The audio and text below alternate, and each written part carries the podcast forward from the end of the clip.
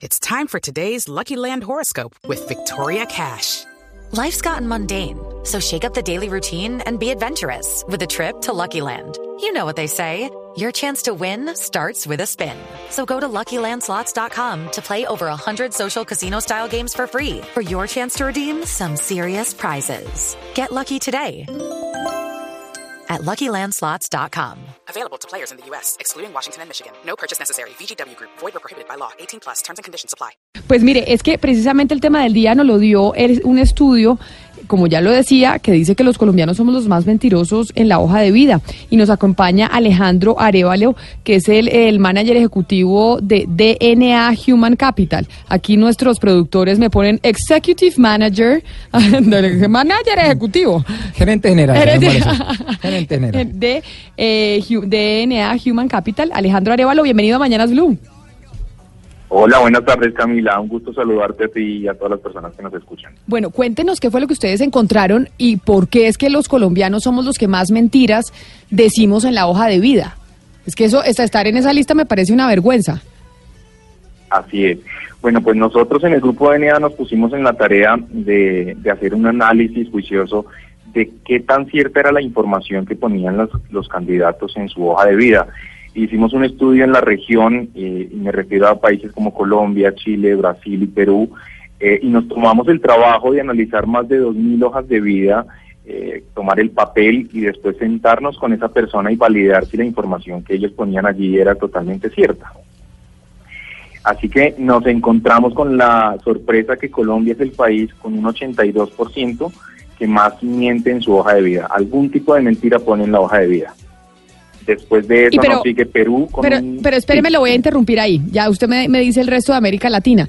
Pero ¿cuáles son las mentiras más comunes que dicen los colombianos en su hoja de vida? La más común es eh, su nivel de idioma, por lo general inglés.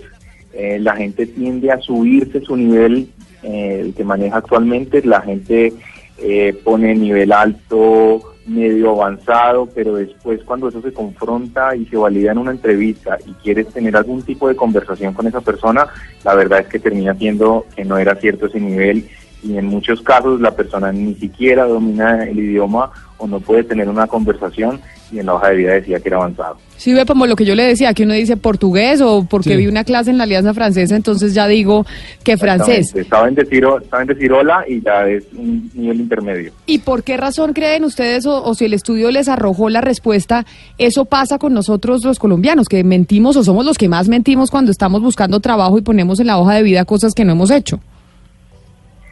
Bueno, eso es claramente una falta de, de habilidades, porque si bien es cierto, Colombia ha sufrido por eso, por no tener un nivel avanzado en idioma inglés, eh, y eso le resta oportunidades frente a compañías eh, multinacionales donde se buscan roles que participen con otros países o que intervengan con, en reportes con Estados Unidos, Europa, y eso le quita oportunidades. Creo que esa incapacidad o esa falta, la falencia de ese skill, termina por llevar a la gente a cometer el error de poner un- una mentira en la hoja de vida.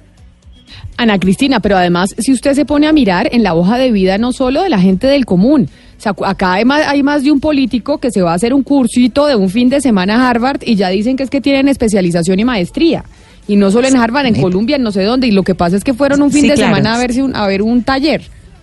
Exacto, o cualquier curso de extensión, porque además no, no siempre tienen el título de especialización esas universidades. Yo quisiera que nos quedáramos, Camila, con el invitado un poco en lo de los idiomas, porque usted me dice que después, eh, al verificar, se dan cuenta que la persona no domina el idioma, pero hay una cosa, es posible, porque ahora también, y lo hemos visto esta semana, eh, pues en algunas noticias, hay veces que expiden de documentos o expiden diplomas a personas que no pasarían el curso. Es decir, que hay escuelas falsas de idiomas que lo que hacen es que son fábricas de diplomas y en realidad lo que hacen es coger personas incautas. Entonces, una persona bien incauta presenta su hoja de vida y cree que está hablando bien inglés y pues cuando le van a hacer un examen en realidad pues no lo tiene. Entonces, ¿cómo saber dónde estuvo la trampa? ¿Estuvo en la institución o estuvo en la persona que de buena fe pues se metió y, y le dieron un diploma malo? Sí, lo que nosotros encontramos es que la persona es quien comete el error de tratar de adornar su perfil y ponerse un nivel más alto del que posiblemente una institución le validó del el diploma si es que lo tiene. siempre el, el candidato que está aplicando una posición piensa que va a tener más oportunidades al subirse ese nivel. No se da cuenta del error tan grande que comete porque lo que hace es cerrarse la puerta no solamente para esa oportunidad, sino para oportunidades a futuro en esa misma compañía o en esa misma firma de selección y reclutamiento como lo somos nosotros, porque cuando uno detecta que una persona miente en su hoja de vida, sea en el idioma, sea en los estudios o las razones por las que salió de alguna compañía, inmediatamente uno puede descalificar a ese candidato para futuras oportunidades.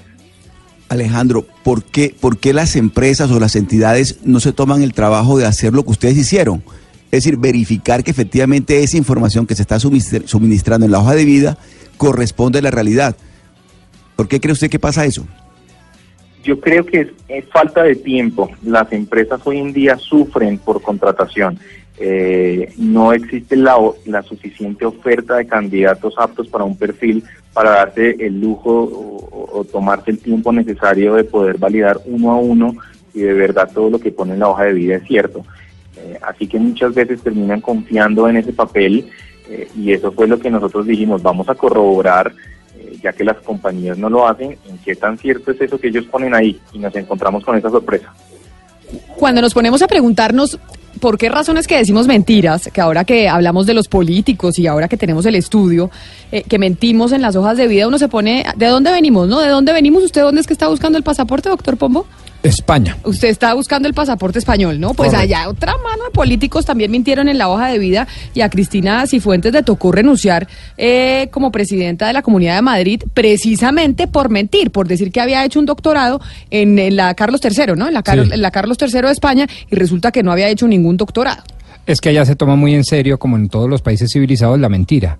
Es decir, no necesariamente tiene que haber un delito de por medio, una inhabilidad o una cosa, sino el solo hecho de mentir ya da lugar a este tipo de sanciones. Claro, pero digo, allá también están mintiendo y han tenido ah, un lío y les han hecho investigaciones sobre si los doctorados sí, los doctorados no, para que vea, eso no solo aquí en América Latina. Don Alejandro, le pido que se quede con nosotros en, eh, en la línea. Cuando regresemos vamos a tener eh, a otro invitado que es Juan Gabriel Tafurt que escribió un libro es y se pregunta, o sea, digamos, la hipótesis de su libro, de donde, de donde nace todo el, escrito, es, ¿somos los colombianos deshonestos? ¿Usted cree que somos deshonestos, Pombo? Yo creo que no. ¿Usted cree que no? Yo veo siempre las cosas medio, el vaso medio lleno y yo creo que en términos generales no, aun cuando tenemos una, unos niveles éticos hay veces que, que, Blandejan. pero además usted dice que si no le creemos a la gente, pues entonces no, mejor dicho, anarquía absoluta, imposible vivir, convivir si no, si no le creemos a la gente. Y más que anarquía, desdicha total. Es decir, si usted no parte de la base de que el otro le está diciendo la verdad es una, un sufrimiento, ¿no? ¿Cómo se llama? desdicha, ¿no? ¿Usted cómo se llama? Sí, usted no le creo.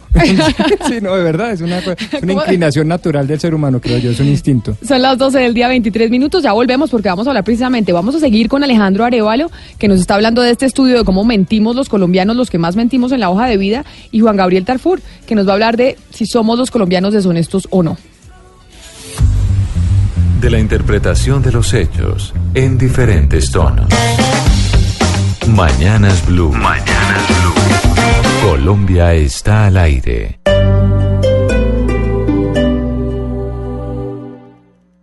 Esta es Blue Radio. Sintonice Blue Radio en 89.9 FM y grábelo desde ya en su memoria y en la memoria de su radio. Blue Radio, la nueva alternativa. ¿Te gustan las ofertas y los descuentos? Bueno, no esperes más y ven este fin de semana a Automotores Europa para que pruebes los SEAT León en compañía de nuestros amigos de Blue Radio que estarán transmitiendo en vivo. Tendremos las mejores sorpresas que no podrás resistir. Contaremos con aprobación en línea de SEAT Crédito y unas tasas desde 0.86% mes vencido. Ciertas condiciones aplican. Ven y no pierdas la oportunidad de probar el Gran SEAT León. Te esperamos en la calle 126 con Avenida Suba. No dejes que te lo cuenten.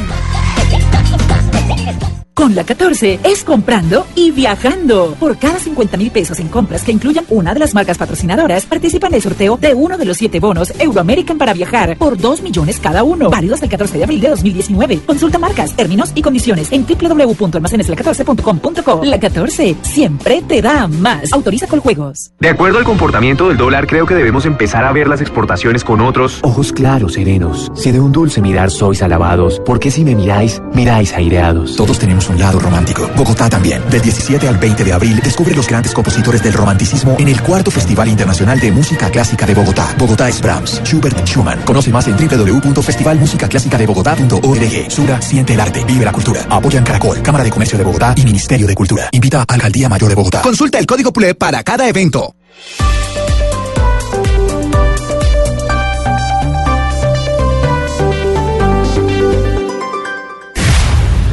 De un punto al otro. De un punto al otro. Voces que recorren el país.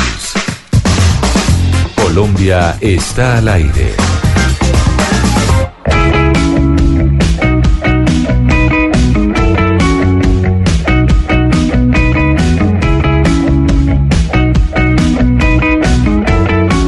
Y seguimos hablando de lo mentirosos que estamos siendo los colombianos a la hora de hablar eh, de nuestras capacidades en la hoja de vida. Estamos con Alejandro Arevalo, que es el eh, manager ejecutivo de DNA Human Capital, pero pongamos, le pusimos música a Gonzalo para que no nos deprimamos tanto de la realidad. Estamos con estrenos, estamos de viernes de asombros y estrenos, ¿no? Dijo usted, Pombo.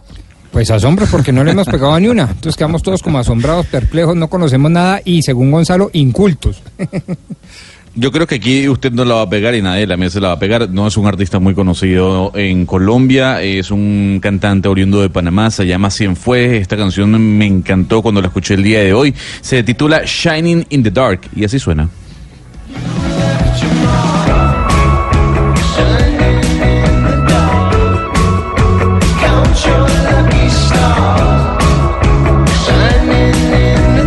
Antes de seguir con nuestros invitados, vamos a oír a los oyentes precisamente que nos llaman al 316-415-7181 y opinan sobre nuestro tema del día.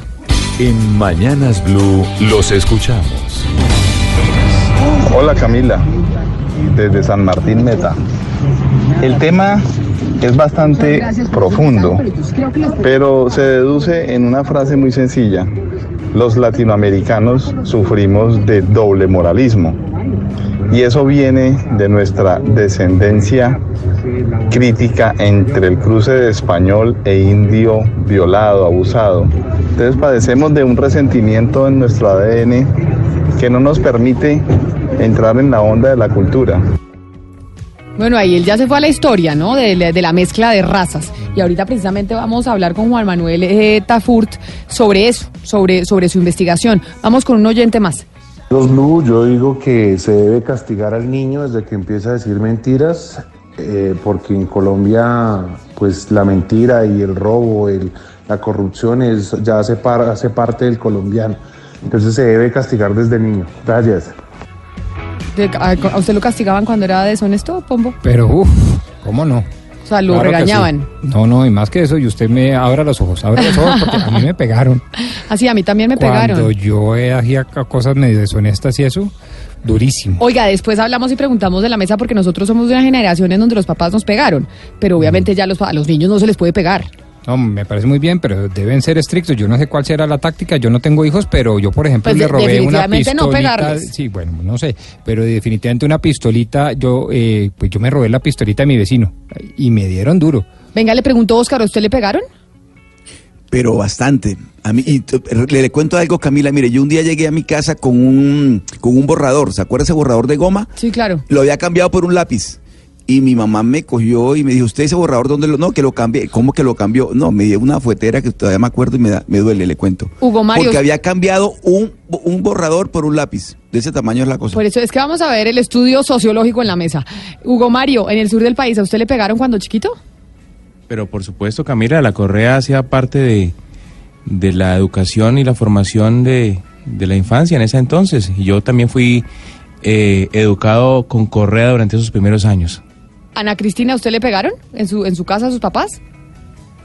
Vea Camila, ni a mi mamá le pegaron, ni a mí me pegaron, ni le he pegado a mis hijos, pero a mi hermano hombre, mi hermano hombre se llevó todo, o sea, Todo toda la correa, todo lo que, o sea, todo el rejo que iba a haber en la casa fue para mi hermano.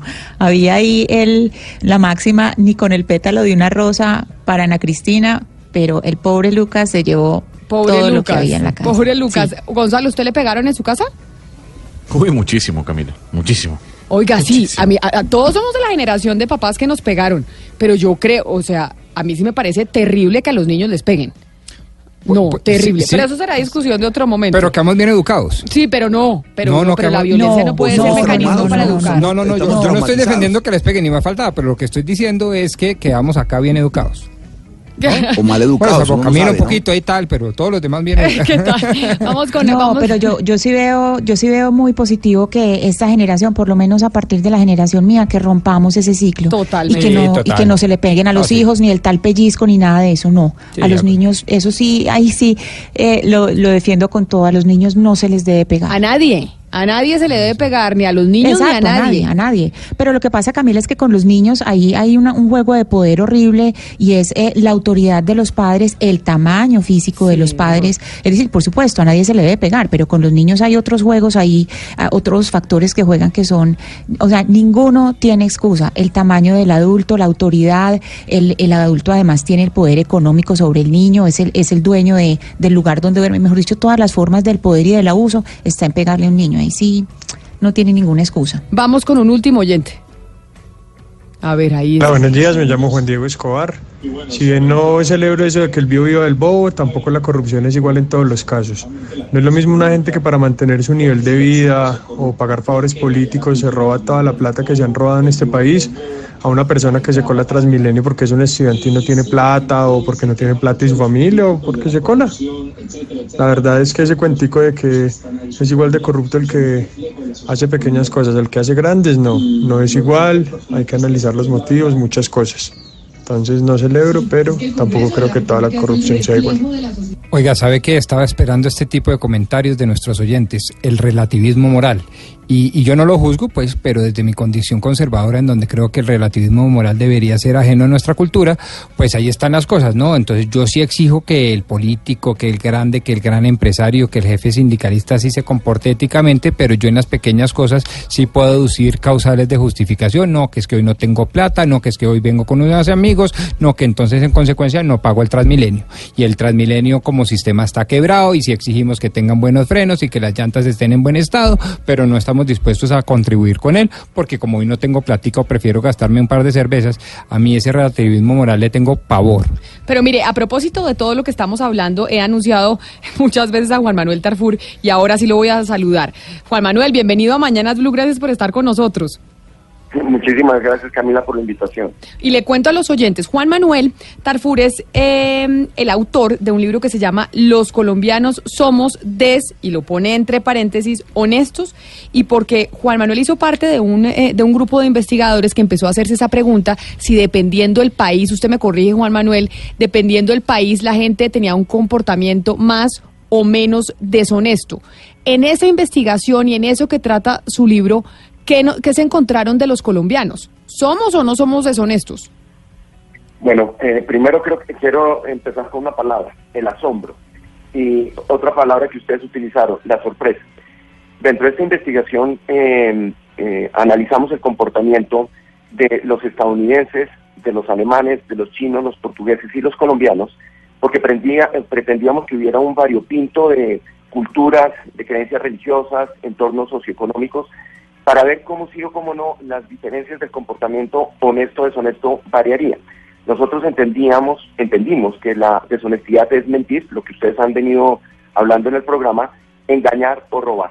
Entonces hicimos unas pruebas que no quiero entrar en detalle porque si no se nos aburren los radioescuchas y descubrimos que no hay, y aquí es donde viene la palabra asombro y sorpresa, no hay ninguna variación en las muestras que hicimos en cada uno de los países en relación a la acción honesta deshonesta. Es decir, en todos los países nos comportamos de la misma manera honesta deshonestamente.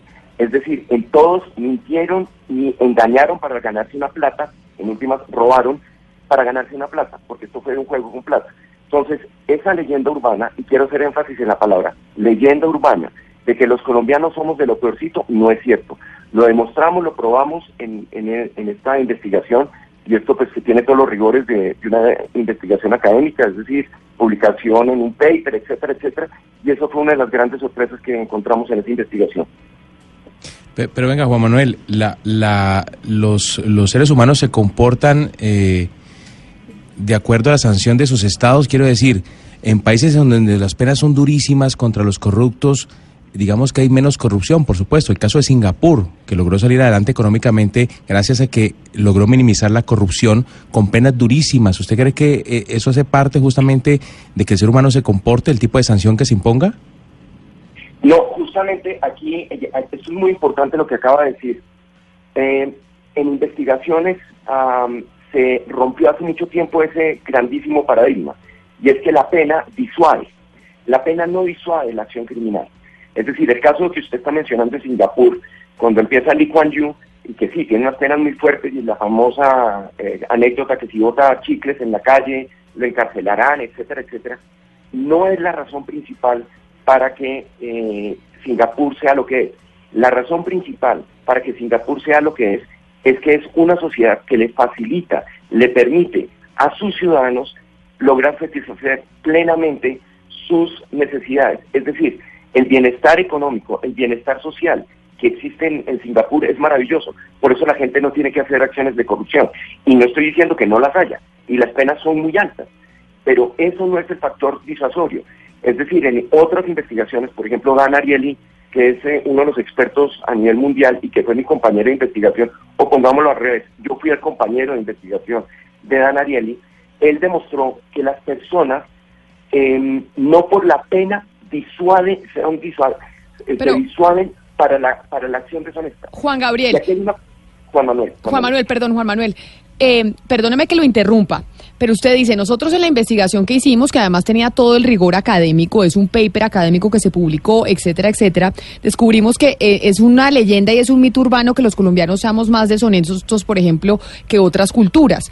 Pero uno sí ve, eh, comparándonos con Japón o con los alemanes, que en Colombia la gente se cuela en el Transmilenio, uno no se ve nunca un japonés colándose, por ejemplo, o a un alemán. Hay unos comportamientos ciudadanos que sí son distintos. Eso, eso ustedes lo pudieron evaluar en el estudio y que eso sí, o, es, o, o también es pura percepción y no es realidad. Camila, aquí se puso cada vez más interesante la conversación, al menos para mí. Ah, la primera, la primera grandísima con- eh, conclusión de la investigación es que a estímulos similares, comportamientos similares.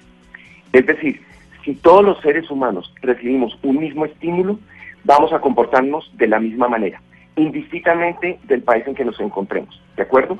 Y eso fue lo que nosotros probamos en la investigación. Todas las personas que participaron, más o menos 500 personas en cada uno de los países, que además fueron de grupos diferentes, uno fueron en universidades públicas y otros fueron en las calles, todos recibieron más que bien el mismo estímulo y todos más que bien nos comportamos de la misma manera honesta, deshonesta. Entonces, aquí, Camila, empieza a haber una, una disonancia y quiero confesarla, así como haciendo un acto de contrición ante, ante ustedes. Cuando yo estaba escribiendo este libro, la primera parte del libro sustenté y argumenté todo lo que habíamos encontrado y empecé a formularme preguntas del por qué y el para qué y la condicionalidad de la acción deshonesta. Entonces quiero empezar a decir esto y, ya- y no me estoy desviando el camino, ya voy a responder la pregunta de por qué los colombianos podemos actuar o no actuar de manera diferente a los japoneses, etcétera, etcétera. La acción deshonesta persigue la misma finalidad que la acción honesta. ¿Es cuál? Suplir nuestras necesidades.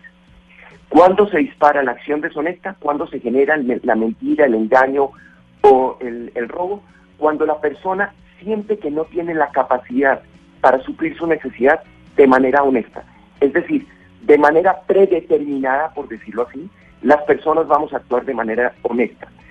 Sin embargo, cuando sentimos que no somos competentes, que no tenemos las herramientas para cumplir lo que nosotros necesitamos, nosotros acudiremos de manera deshonesta. Y esto es increíble. Por ejemplo, si nosotros establecemos un Estado lleno de problemas, lleno de complicaciones, llenos de permisos, la persona va a ser proclive a ser deshonesta para poder cumplir sus necesidades. En un Estado que sea mucho más facilitador, en un Estado que no ponga trabas, va a ser mucho más fácil. ¿Qué quiero decir con esto? Mucho tiene que ver con el entorno que, en que nosotros vivimos para que nosotros seamos deshonestos. Un entorno que no facilite suplir nuestras necesidades va a ser un entorno que va a estimular a que las personas seamos más proclives a ser deshonestos. Juan Manuel. Entonces, nosotros, digamos que empezamos a hablar de este tema por cuenta de un estudio que se realizó en, eh, en una empresa y está, pues, pre- básicamente uno de las, de las cabezas de ese estudio, Alejandro Arevalo, que dice y que descubrieron, y Alejandro le quiero preguntar, que descubrieron que nosotros los colombianos de en América Latina somos los que más decimos mentiras en nuestra hoja de vida. Entonces, basado en lo que dice el señor eh, Tafurt, Alejandro, ¿Cuáles son los incentivos que tenemos nosotros o la falta de oportunidades o cuál es el contexto en el que vivimos que hace que nosotros en Colombia, de lo que ustedes pudieron ver, pues mintamos más en la hoja de vida que el resto de países de América Latina? los porcentajes no están tan alejados de países como Perú, Chile, incluso Brasil, sí creemos que ese- nosotros sacamos el mayor porcentaje debido a la falta de esas competencias o falta de preparación con respecto a los países vecinos, sobre todo eh, en, inglés, por ejemplo, que países como Chile o Brasil eh, nos llevan un camino lejos en preparación de eso. Y creo que eso es lo que nos llevó a los colombianos a tener que mentir más en ese sentido.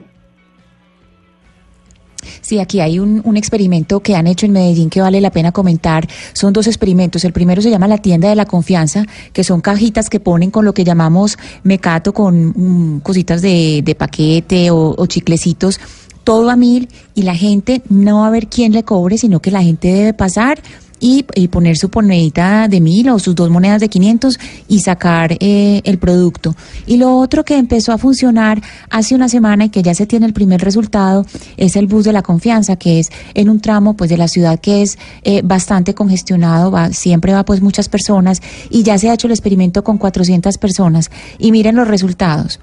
Eh, dicen, eh, eh, el primer resultado pues que se toma de la alcaldía de Medellín, dicen que está por encima de cualquier expectativa. Es decir, que la efectividad fue del 102% y uno dice, pero ¿cómo así que del 102%?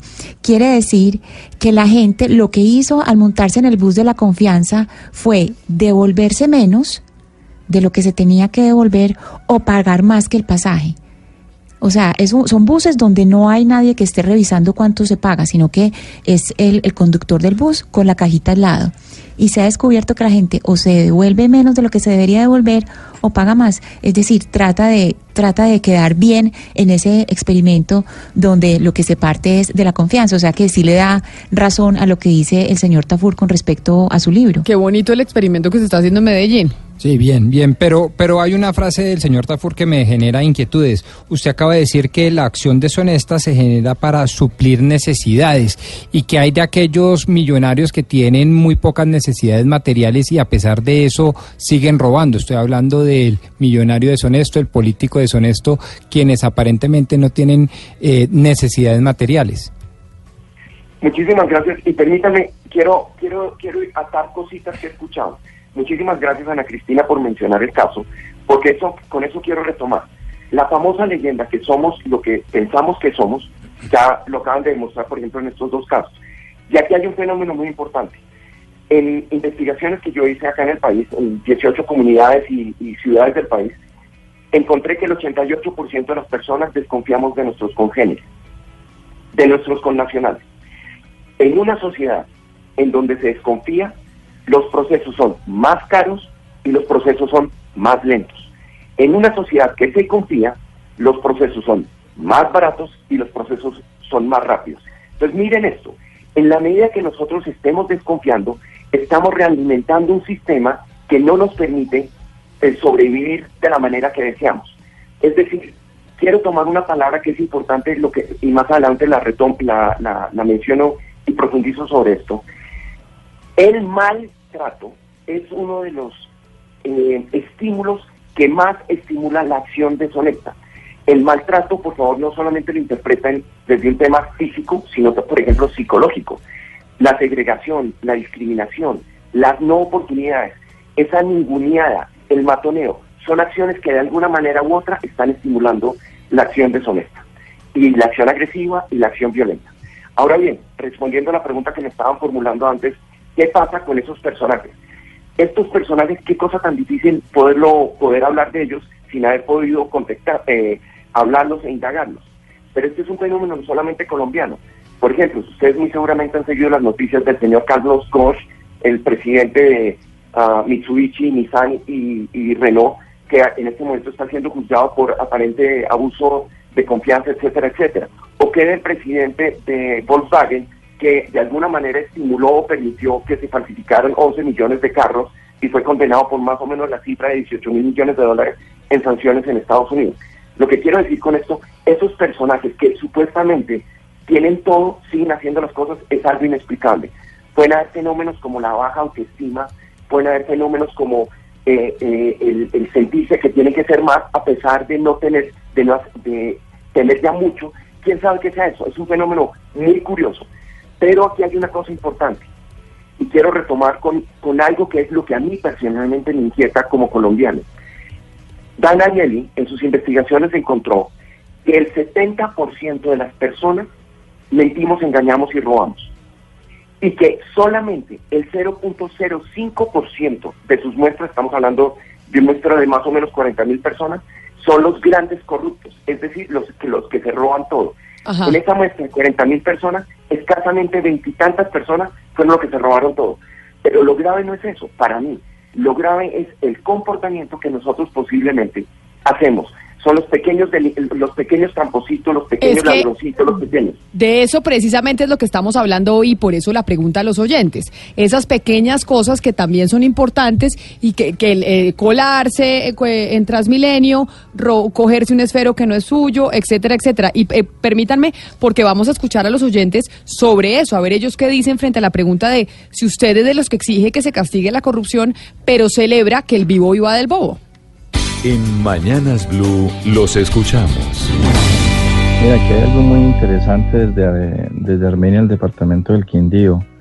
Eh, estoy de acuerdo con el, con el oyente que dice que hay una doble moral, porque, por ejemplo, eh, si tú haces trampa en el colegio, eso ya es una forma de corrupción, pero entonces la mamá te regaña, el papá te regaña eh, de por qué lo haces, de, de cómo se te ocurre hacer esto en el colegio, eso no se hace pero mm, a los 10 minutos o a la hora llega el señor a cobrar una cuenta y entonces le dice, ve y dile al señor que yo no estoy, que salí, por favor, ¿ves? Entonces ahí hay una doble moral. Ah, eso sí es verdad, los papás que le regañan al niño, pero sí hacen que diga mentiras por los papás. O di que yo no, que yo no estoy en el teléfono. Eso nos pasó a todos. A todos. Vamos con un oyente más. Hola, buen día, Jorge Mondragón desde Roldanillo Valle del Cauca. Bueno, no podemos juzgar con esa doble moral, no, tenemos que juzgar por el, con el mismo rasero. La corrupción es mala por donde se mire, sino que lastimosamente nosotros tiramos esa doble moral de que si se juzgue al, que robó mucho, pero entonces eh, tratemos con pañitos de agua tibia al que robó poquito, como dijo el señor ahora rato, el que se cuela o se coló en Transmilenio, entonces no lo juzguemos tan duro. No, eh, robo es robo, ladrón es ladrón y ladrón es tanto el que se sube como el que tiene la escalera. Entonces nosotros no nos podemos prestar para eso. Debemos de juzgar con el mismo rasero, repito, porque corrupción es corrupción y robo es robo desde el punto que se mire. 316-415-7181. Ahí están participando ustedes los oyentes sobre este interesante tema que nos suscitó eh, el estudio que hicieron en DNA Human Capital sobre cómo mentimos los colombianos, Oscar, en nuestra hoja de vida. Y me gustaría preguntarle a, Juan Manuel eh, Tafur sobre el tema de las regiones. En el estudio que hicieron ustedes, y eh, que dio pie al libro, ustedes en las regiones encontraron algunas regiones con, ser, con una tendencia o ser proclives a la corrupción? No, no, no hicimos esa investigación en, dividido por regiones, pero sí he analizado, por ejemplo, los comportamientos de eh, deudas, la morosidad de las deudas en diferentes regiones. Ya hay algunas variaciones, es decir, por ejemplo, en el microcrédito encontré que en regiones como Nariño ah, tienden a pagar mucho más, a cumplir mucho más para, ojo, estoy hablando de un caso específico que son créditos eh, eh, de eh, microcréditos, en tanto que, por ejemplo, en la costa puede haber un poco más de morosidad en las deudas, pero yo presumiría que no debe haber, no debe haber grandes variaciones, es decir, pueden haber unas variancias insignificativas. Y ahora le pregunto sobre, para terminar, Juan Manuel, sobre una discusión que hemos tenido varias veces aquí en la mesa de trabajo y Ana Cristina me corregirá si no Y en el estudio ustedes hicieron investigación sobre si son más deshonestos los hombres que las mujeres o son más deshonestas o somos más deshonestas las mujeres que los hombres. Perdóname Camila, pero me tenía que reír. Camila, ¿quieres la triste verdad? A ver, la triste verdad es cuál. Ana Cristina, ¿nos preparamos o qué? Por favor, que se cogen de las manos virtualmente. No, tanto los hombres como las mujeres tendemos a mentir, engañar y robar de la misma manera. No hay ninguna diferencia. Pero, Camila, quiero, quiero dejar algo, un mensaje muy importante sobre esto. Es el juego, el rol que yo como ciudadano puedo jugar en esta sociedad. Miren, este libro, más, de, más que hablar de los otros, es empezar a hablar de cada uno como individuo. Yo como sumo, no como resto. Y estas pequeñas acciones de robo, mentir, de engañar, no suman en la sociedad. Pero hay una acción que para mí es aún más grave y es la acción del maltrato al conciudadano. En la medida que cedamos el paso, en la medida que aceptemos la diversidad, en la medida que no hagamos segregación regional por raza, credo, etcétera, etcétera, a nivel educativo, estamos sumando a una sociedad que va a ser mucho más digna. El fenómeno de la deshonestidad está muy correlacionado con la dignidad. Las sociedades más dignas mitigan la acción deshonesta. Las sociedades más indignas estimulan la acción deshonesta, la acción agresiva y la acción violenta. Y ese creo que es un mensaje importantísimo que se hizo a través de las investigaciones y es el mensaje que hay en el libro. Volvernos jugador de una sociedad en donde sumamos y no nos quejamos de los otros, sino que contribuimos. ¿Cómo? Respetando las normas, cediendo el paso, parqueando, no violando las normas de tránsito, etcétera, etcétera, y aprendemos a respetar a nuestros conciudadanos. Eso va a empezar a generar un tejido social que de alguna manera va a mitigar lo que tanto tememos que somos. No somos más deshonestos que los, otros nacionales, pero muy seguramente nuestro comportamiento está sumando a esa generación de deshonestidad que tanto detestamos. No, pero, pero una pregunta chiquita con respecto a las mujeres, porque si hay algo que yo he oído en conferencias y es con respecto, y esto en especial con respecto a las mujeres que son agentes de tránsito, y es que las mujeres son, dicen en estas, estas conferencias que las mujeres son menos susceptibles a la corrupción. ¿Sí es cierto? No, no les sabría decir, yo, yo hablo de los grandes números que conozco y sobre los cuales he corrido las muestras, y no, no encontramos ninguna diferenciación entre el comportamiento de, las, de los hombres y las mujeres. Es decir, en nuestras muestras, más que bien hubo un número similar de hombres y mujeres, y en ninguna de las pruebas y en ninguno de los países se demostró que el hombre o la mujer fuera más honesta o deshonesta. Todos nos comportamos de la misma manera. Es decir, eh, estadísticamente no hay ninguna diferenciación que hayamos identificado. Pues ahí está nuestro tema del día, Juan Manuel eh, Tafurt autor de Los colombianos somos deshonestos, haciendo pues toda una investigación diciendo que no es verdad, que, con, que los seres humanos se comportan igual en todos lados, solo depende del entorno y de los incentivos. Juan Manuel, muchas gracias por haber estado con nosotros. Feliz día. Muchísimas gracias por la invitación y saludos a toda la mesa. Y Alejandro Arevalo, Alejandro, usted que fue el que suscitó nuestro tema del día porque obviamente nos sorprendió haber eh, visto cómo el resultado es que nosotros los colombianos somos los que más mentimos en la hoja de vida. Muchísimas gracias por haber estado acá con nosotros hablando de este interesante asunto. Camila, muchas gracias a todos y no me gustaría irme sin invitar a todas las personas a que diéramos la responsabilidad en la información que ponemos en nuestra hoja de vida, porque creo que todo parte de ahí, que no estamos considerando nuestra hoja de vida como un documento legal, que efectivamente no lo es, pero así es que tenemos que verlo, porque de lo contrario nos estamos quitando oportunidades a futuro. A los dos, muchísimas gracias por habernos atendido. Son las 12 del día, 54 minutos.